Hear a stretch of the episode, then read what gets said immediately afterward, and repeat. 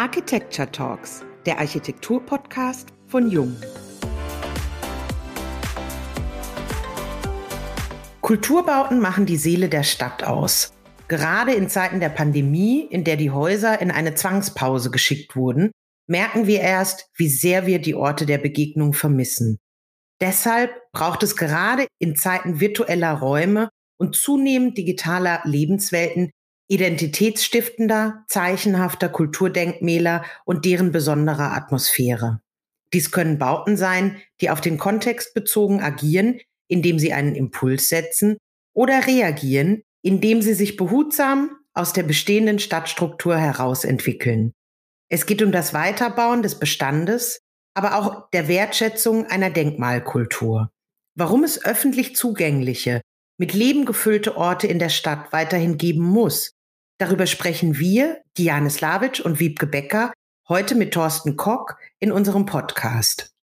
Das Architekturbüro Beetz und Kock wurde 2001 von Martin Beetz und Thorsten Kock in Stuttgart gegründet. Heute arbeitet ein Team von etwa 50 Mitarbeitern an vielfältigen Aufgaben mit einem besonderen Schwerpunkt auf Kulturbauten. Lieber Thorsten, herzlich willkommen in unserem Podcast heute Jung Architecture Talks. Wir freuen uns sehr, dass du dabei bist. Ja, ich danke herzlich für die Einladung. Was fasziniert euch an Bauten für die Kultur? Als erstes würde ich sagen, einfach die Aufgabe. Und zwar die Aufgabe für Menschen, für Leute zu bauen, die, wenn sie ein solches Haus benutzen, meistens auch in einer besonderen Stimmung sind, würde ich sagen entweder weil sie durchaus festlich oder in festlichem Sinne, was weiß ich, in ein Konzert ins Theater gehen, also sich eigentlich ja, in gute Stimmung bringen wollen. Oder wenn zum Beispiel Bibliotheken oder sowas ja auch zu Kulturbauten gehören, dann weil sie vielleicht über Unterhaltung hinaus dann auch ein Bildungsinteresse oder sowas haben. Ich glaube, das ist das, was uns vordergründig oder in erster Linie daran interessiert. Einige eurer Projekte arbeiten ja mit dem Bestand. Umbauen ist oft herausfordernder als Neubauen. Was sind denn die größten Herausforderungen dabei? Die größte Herausforderung ist aus unserer Sicht, dass wir sozusagen mehrschichtig operieren müssen oder operieren können auch. Also das ist was, was es für uns sehr spannend macht, mit Altbauten zu arbeiten, weil wir natürlich, indem wir da was Neues implizieren, vielleicht auch was Neues addieren, natürlich uns selber ausdrücken können. Das ist was, was sozusagen natürlich dem, dem Architekten in die Wiege gelegt ist, wenn man so sagen will. Das ist also was, was man natürlich sehr gern machen will. Und das macht man dann aber eben nicht nur in einem vergleichsweise unbeeinflussten Umfeld, sondern eigentlich in einem maximal erst einmal fremdbestimmten oder schon bestellten Umfeld. Insbesondere wenn man, was ja bei Denkmälern dann häufig der Fall ist, es mit schon guten oder wichtigen Architekturen zu tun hat, ist es natürlich ganz spannend, dann sich sozusagen an diesem Bestand, an diesem Kontext, an dem, was dann die Kollegen früher schon gedacht haben, abzuarbeiten und darauf aufbauend ein neues Konzept zu entwickeln, das dann möglicherweise nicht nur einfach eine Addition ist oder ein Kontrast ist oder sowas. Das ist eine Herangehensweise sozusagen, mit der man vor vielen Jahren das vielleicht sogar fast ausschließlich gemacht hat, sondern wenn man versucht, im Konzept dann aus diesen zwei Dingen, dem Alten und dem Neuen, das entstehen soll, versucht, eine Einheit zu machen. Das ist eigentlich das, was ich oder was wir mit am spannendsten finden, wenn wir mit Altbau zu tun haben. Ein zweiter Aspekt würde ich sagen, ist der handwerkliche, glaube ich, den es da gibt. Und zwar einfach zu sehen, wie hat sich handwerkliche Qualität entwickelt. Oftmals ist es so, dass die handwerkliche Qualität von, von Denkmälern, die wir so erleben, höher ist als die Qualität, die wir heute erreichen können an manchen Stellen. Natürlich ist auch das Herangehen anders. Also Heute wird sehr viel vorgefertigt, manchen ja immer noch zu wenig, aber letztlich wird sehr viel vorgefertigt oder sehr viel Werkstatt gefertigt, um das dann irgendwie einzubauen, zu montieren. Während früher war es ja häufig so, dass die Dinge dann wirklich auf der Baustelle, in der Bauhütte im Grunde erzeugt worden sind und die werden dann versetzt, wenn wir es eben mit Natursteinarchitekturen zu tun haben zum Beispiel. aber auch wenn es um Ziegelarchitekturen geht, wo dann sozusagen vor Ort der Ziegel einfach in seiner modularen Einheit, wie er gerade ist, mal so, mal so vermauert wird und dann da eigentlich ja auch wieder fast Kunstwerke draus entstehen.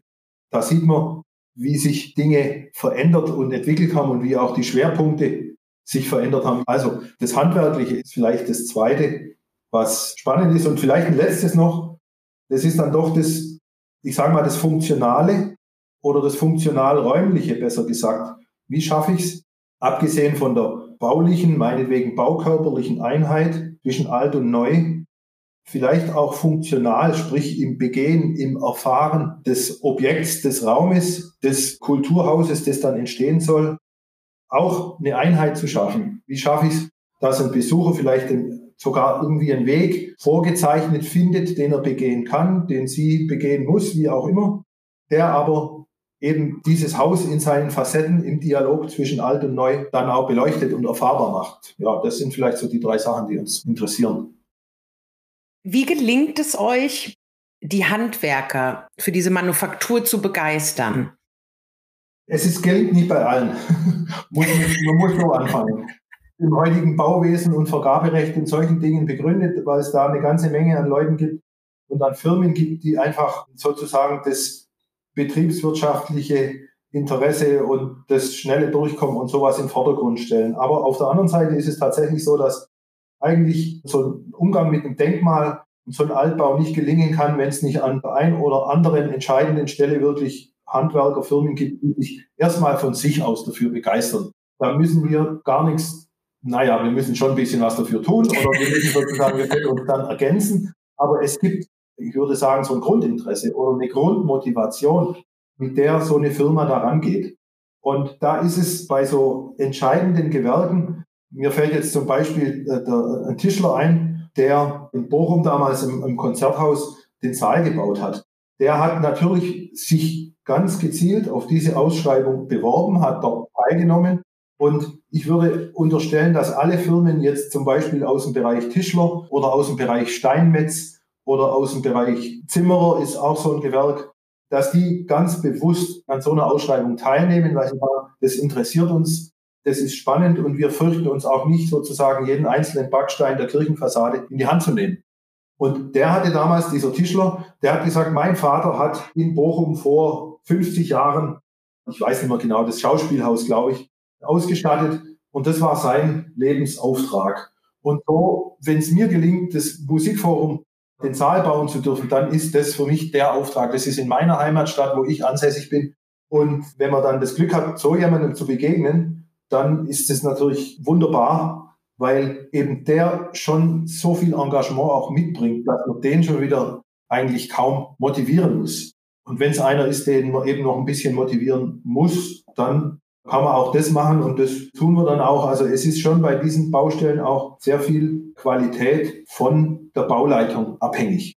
Macht es einer nach Schema F und meinetwegen nach VOB-Katalog oder ist er eben in der Lage, die Leute, die Menschen, denn es sind ja Menschen, die da sind und die da arbeiten, erstens wertzuschätzen, zweitens zu motivieren und drittens womöglich ihnen auch noch ein bisschen was zu entlocken, was sie die Woche vorher noch nicht gemacht haben. Ja, und ein Stück weit dann vielleicht auch dieses letzte Quäntchen der kompletten Begeisterung, oder?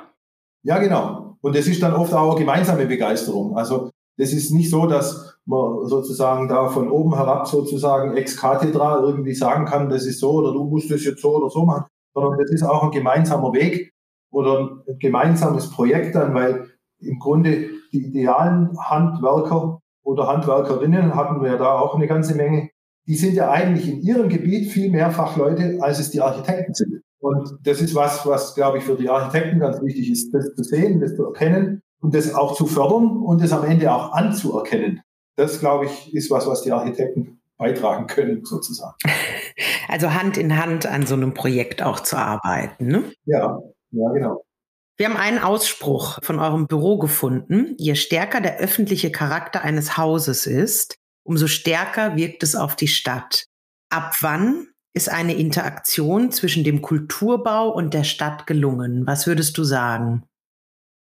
Da gibt es verschiedene Kriterien, die wahrscheinlich nicht alle gleichzeitig eintreten, aber ein ganz einfaches Indiz ist ja, wenn ein Haus nicht nur am Tag der Eröffnung ein großes Publikum anzieht, sondern wenn es im Grunde gelingt, über einen sehr langen Zeitraum in der Öffentlichkeit im städtischen Leben präsent und ja, wichtig geschätzt zu sein. Das ist natürlich was, was schon zu einem Teil von der Architektur abhängt, aber nicht nur und es schafft auch nicht die Architektur allein, sondern das hängt natürlich ganz stark davon ab, wie das Haus bespielt wird. Im Grunde egal, ob es ein Konzerthaus ist, ob es ein Theater ist oder ob es ein Museum oder eine Bibliothek ist wie die sich nach außen präsentiert. Da schafft die Architektur natürlich Möglichkeiten mit den Räumen, die sie zur Verfügung stellt. Aber da hängt natürlich auch ganz viel davon ab, was der Inhalt, was die Programmbespielung macht. Ein zweites Kriterium, finde ich, könnte sein, und das ist eher architekturbezogen, ob es diskutiert wird, einfach das Haus, ob es anregt, ob es aufregt, ob es provoziert oder ob es einfach nur langweilig ist. Am liebsten ist einem natürlich, wenn man sowas baut und wenn es nachher in die Öffentlichkeit gelangt, freut man sich natürlich am meisten darüber, wenn es von der Kritik, wie sagt man so schön, wohlwollend aufgenommen wird. Das zweitbeste ist, wenn es kritisiert wird, auch heftig, wenn es meinetwegen verrissen wird. Vielleicht ist das zweitbeste, wenn es der eine verreist und der andere lobt. Dann ist meinetwegen das drittbeste, wenn es einen Verriss kriegt, aber das schlechteste ist, wenn es einfach nichts kriegt, wenn es niemanden interessiert. Ja. Und ich glaube, ein öffentliches Gebäude, das niemanden interessiert, ist irgendwie eine vergebene Chance oder sowas. Also sowohl für den Inhalt des Hauses als auch für die Architektur und jetzt nicht für das Büro, das es gebaut hat, sondern für die Architektur als Profession oder als Beitrag zur Gesellschaft, wenn man so will. Thorsten, was ist für dich ein aktuelles Beispiel, wo du sagst, da ist es total gut gelungen? Es ist eröffnet und in aller Munde mit guter und vielleicht weniger guter Kritik? Also eins, wo ich finde, dass es unglaublich gut gelungen ist, und zwar jetzt vom architektonischen Standpunkt, das ist hier in, in Stuttgart die, die John Cranko Schule. Ich sage deswegen vom architektonischen Standpunkt, weil das jetzt nicht so ein ganz super öffentliches Haus ist. Das ist ja vor allem die Ballettschule eben der Staatstheater, die unten einen öffentlichen Saal schon haben, Natürlich können wir noch nicht sagen, wie der jetzt angenommen würde, weil seit der Eröffnung noch nichts war, aus bekannten Gründen. Aber die Architektur, die können wir beurteilen und das ist eigentlich ziemlich sensationell.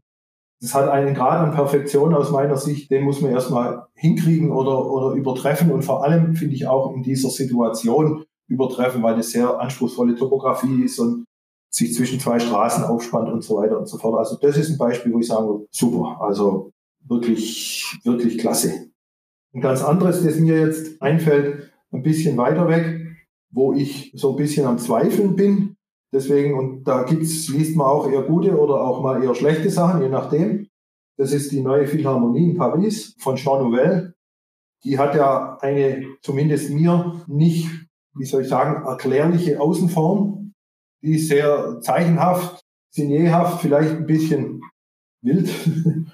Ich habe mich schon mehrfach damit auseinandergesetzt und versucht herauszufinden, wie die Formen entstehen. Das ist mir nicht gelungen. Aber das ist eins, das natürlich jetzt nicht früh genug eröffnet werden konnte und das dann auch natürlich mit entsprechendem Hype bespielt wurde und das dann wieder vom Innenraum her und vom Saal her, was total Überraschendes eigentlich bietet und auch, auch Dinge, die man jetzt so noch nicht gesehen hat oder die zumindest mir so nicht geläufig sind, weil dieser Saal eigentlich, der hat Balkonebenen, die quasi als freie Körper in einer Saalhaut sozusagen drinstehen. Das sind räumliche Dinge auch, die total spannend sind und natürlich steht es in Paris an einem tollen Fleck. Das ist was, wo ich sagen würde, da gibt es so ein bisschen beides. Ne? Prägnanz ist nicht zu verwechseln mit Auffälligkeit. Haben wir zu oft auf den Bilbao-Effekt gesetzt? Nee, also das würde ich so nicht sagen. Das ist ja ein Satz, der von uns kommt, und der ist eigentlich nicht in dem Sinne ja, belehrend gemeint. Und der ist auch nicht in dem Sinne gesellschaftskritisch oder architekturkritisch gemeint, dass wir, wir, wer auch immer, zu sehr auf den Bilbao-Effekt gesetzt hätten. Was er aber sagen will, ist, dass es uns im formalen Ausdruck der Architektur nicht um Bilbao-Effekt geht. Also wir sind überhaupt nicht böse, wenn uns der Preisgerichtsvorsitzende irgendeiner Jury am Ende sagt, ach, wir haben Sie zunächst gar nicht bemerkt, Sie sind dann immer in die nächste Runde gekommen und ganz am Schluss waren Sie plötzlich vorne. Das würden wir eher als Kompliment auffassen, weil wir es verstehen würden, so dass sich die Qualitäten auch erst auf einen zweiten Blick erschlossen haben. Sie waren so gut erkennbar, dass klar war, das, das ist jetzt nichts, was man rauswirft sozusagen. Aber das impliziert auch, dass es für den zweiten Blick Qualitäten gibt. Und das ist was, was ich für ziemlich wichtig halt in der Architektur, dass es für einen zweiten oder für einen dritten Blick eben fürs Wiederkommen und fürs häufige Benutzen des Hauses Qualitäten gibt. Also Qualitäten, die sich erst so langsam eben eröffnen und erschließen. Das ist eine Form von Reichtum, die wir ganz wichtig finden und die wir versuchen zu erreichen, eigentlich mit allen Projekten und Entwürfen. Das ist durchaus mal auf unterschiedlichen Ebenen. Das kann im Weg durchs Haus liegen, das kann meinetwegen in der Akustik liegen, das kann in der Materialauswahl liegen, das kann auch in mehreren gleichzeitig liegen, aber es geht uns nie um einen vordergründigen Wow-Effekt, der dann ja im Grunde so schnell verpufft, wie er aufflammt. Manchmal ist es ja auch ganz schön, wenn man sich an einem Ort einfach nur wohlfühlt, ohne dass man es konkret beschreiben kann, woran es liegt, oder? Wenn das gelingt, dann fühlen wir uns unserem Ziel eigentlich ziemlich nahe, weil wir bauen ja sozusagen, wenn man das Nutzerprofil anschaut, zu 95 Prozent für Nicht-Architekten. Die müssen also nicht wissen, warum sie sich wohlfühlen. Sie sollen sich nur wohlfühlen. Und da gibt es natürlich Dinge, die dann, wo es dann wieder welche gibt, die das nicht glauben, dass das für das Wohlfühlen am Ende wichtig ist, ja. Vielleicht Themen wie Ordnung, vielleicht Themen wie Fügung, vielleicht Themen wie die richtige Materialauswahl. Da gibt es natürlich, wollen wir sagen, Banausen, die sagen, ja, das spielt doch jetzt keine Rolle, ob das jetzt Messing oder Edelstahl ist oder irgend sowas. Aber das spielt eben schon eine Rolle. Und da geht es gar nicht um die Menge oder, oder sonst sowas, sondern da geht es auch um handwerkliche Qualitäten und solche Dinge, die eben dann ein Haus mit der Qualität ausstatten, dass sich im Grunde alle oder viele drin wohlfühlen können. Und das ist im Übrigen mit einem Wettbewerbsentwurf alleine nicht zu schaffen. Das fängt eigentlich nach dem Wettbewerbsentwurf erst an. Ja, und wenn man das durchsteht, dann wird sowas, wo sich dann alle wohlfühlen, die einen wissen warum und die anderen nicht. Jetzt sind wir in einer Welt angekommen, die wechselt gerade stetig zwischen analog und digital. Werden sich die Anforderungen an den Kulturbetrieb durch die Pandemie verändern? Ich glaube schon. Oder ich würde fast sagen, ich befürchte schon. Und ich sage deswegen befürchte, weil ich glaube, dass der Kulturbetrieb in seinen ganz wesentlichen Teilen davon bestimmt ist und davon lebt, dass Menschen etwas miteinander tun.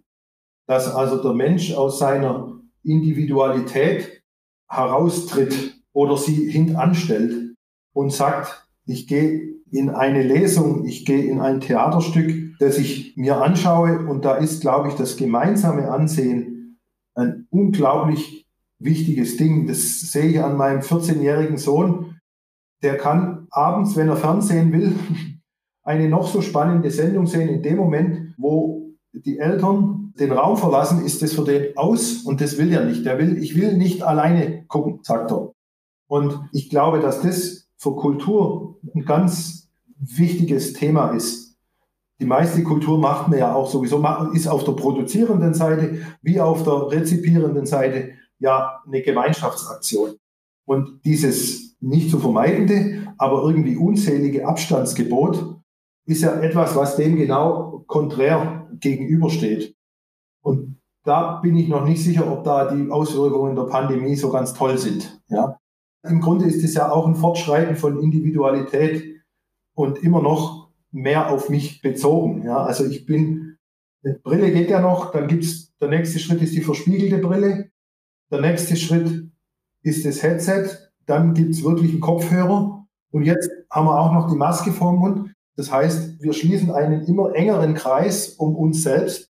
Und das ist, glaube ich, im Grunde antikulturell.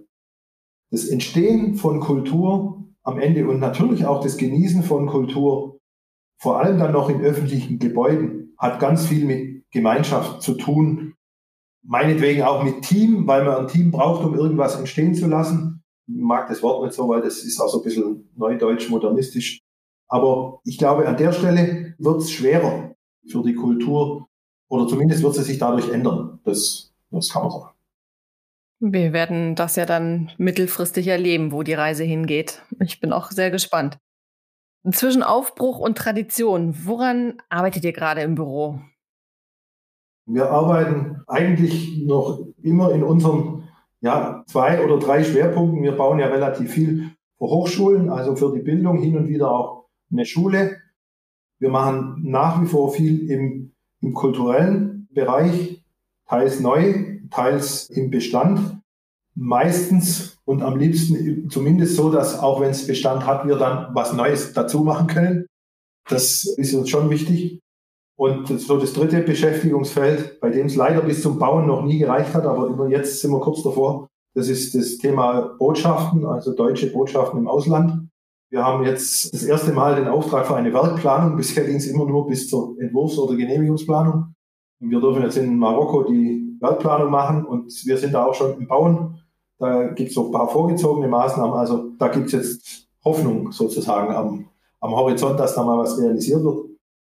Vielleicht sind das so recht spannende Projekte im Büro, die mir ganz spontan einfallen. Eins ist in Monheim, das ist zwischen südlich von Düsseldorf gelegen, eine Stadt, die sich ein relativ großes Kulturhaus leistet in einer alten Lagerhalle, die aber ein Betontragwerk, Skeletttragwerk von 1910 hat. Und das ist eigentlich ein ziemlich wertvoller Denkmalbestand, den wir da mit bearbeiten. Und das soll ein relativ großer Konzertsaal, Konzert- und Veranstaltungssaal kommen. Da gibt es ein ähnliches Projekt in München. Das sind allerdings zwei Industriehallen, Jutier- und Tonnenhalle.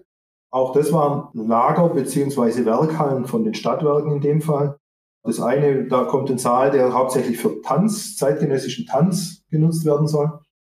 Und das andere, da kommt äh, für die Kreativwirtschaft, wie die das dort nennen, im Grunde Büronutzung für Startups, so kleine Bürozellen rein in eine große alte Halle. Und das ist ganz spannend, weil das sind zwei Hallen, die beide unter Denkmalschutz stehen, die völlig anders sind, typologisch von der Fassade her. Das andere ist total nüchtern, heißt Tonnenhalle, da ist also so ein Gewölbedach drüber. Und das andere ist richtig historisierend noch, sieht aus wie eine Vergrößerung von der Märklin Eisenbahn Krokodillok, wenn Sie die kennen. Sieht, die Fassade sieht genauso aus. Bis hin zur grünen Farbe, mit der es gestrichen ist. Und es ist total spannend, mit den zwei Dingern irgendwie umzugehen. Und ein drittes, was ich total spannend finde, ist im Luisenpark in Mannheim ein Erholungspark, botanischer Garten mit Zooanteil, so will ich es mal nennen. Da soll 2023 eine Bundesgartenschau stattfinden. Und da gab es einen Wettbewerb für allerhand neue Gebäude, die dann so spannende Nutzungen wie Aquarium, Pinguingehege, Vogelvoliere, Insekten gab es auch noch, die sind zwischenzeitlich weggespart. Und natürlich Restaurant und Gastronomie und ähnliche Dinge gab. Und da haben wir vor anderthalb Jahren, fast zwei Jahren, äh, den Wettbewerb gewonnen. Und da sind wir jetzt gerade dabei, das in die Tat umzusetzen. Das sind so die drei, die mir ganz spontan einfallen.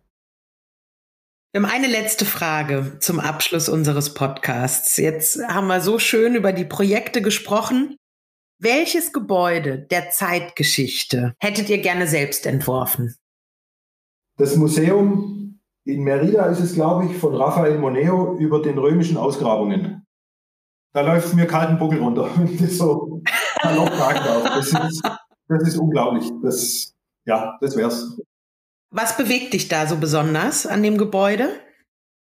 Mich bewegt daran, das, was uns auch umtreibt, das ist ein Gebäude, das hat ein ganz einfaches, klares Entwurfskonzept, das dann mit, ich sage mal, sehr kraftvollen, aber letztlich zeitlosen, unmodischen Mitteln umgesetzt ist oder auch auskommt. Das sind im Grunde alles, was dort kraftvoll ist, ist Architektur, und zwar Architektur in einem hergebrachten handwerklichen Sinne, also nicht das Erzeugen von irgendwelchen nur mit 3D überhaupt vorstellbaren Formen oder sonst was, sondern eigentlich ganz hergebrachte Formen, die ein unglaublich starkes Konzept erzeugen. Und dieses Konzept tritt dann noch in einen Dialog, in einen Austausch, manchmal auch in ein bisschen Konflikt, in ein bisschen Reibung aber in ein unglaublich spannendes räumliches Ding mit dem Altbestand, also diesen ja zu überdeckenden Ruinen, die da ausgegraben wurden. Das ist unglaublich. Das ist Pritzker Preis. Vielen Dank für diese tolle Umschreibung. Das ist immer schön zu hören, was das persönlich in einem so hervorruft, warum manche Gebäude einen einfach so bewegen. Thorsten, ganz lieben Dank für deine Zeit heute. Schön, dass du dabei warst und bis zur nächsten Folge der Jung Architecture Talks, dem Architektur-Podcast von Jung.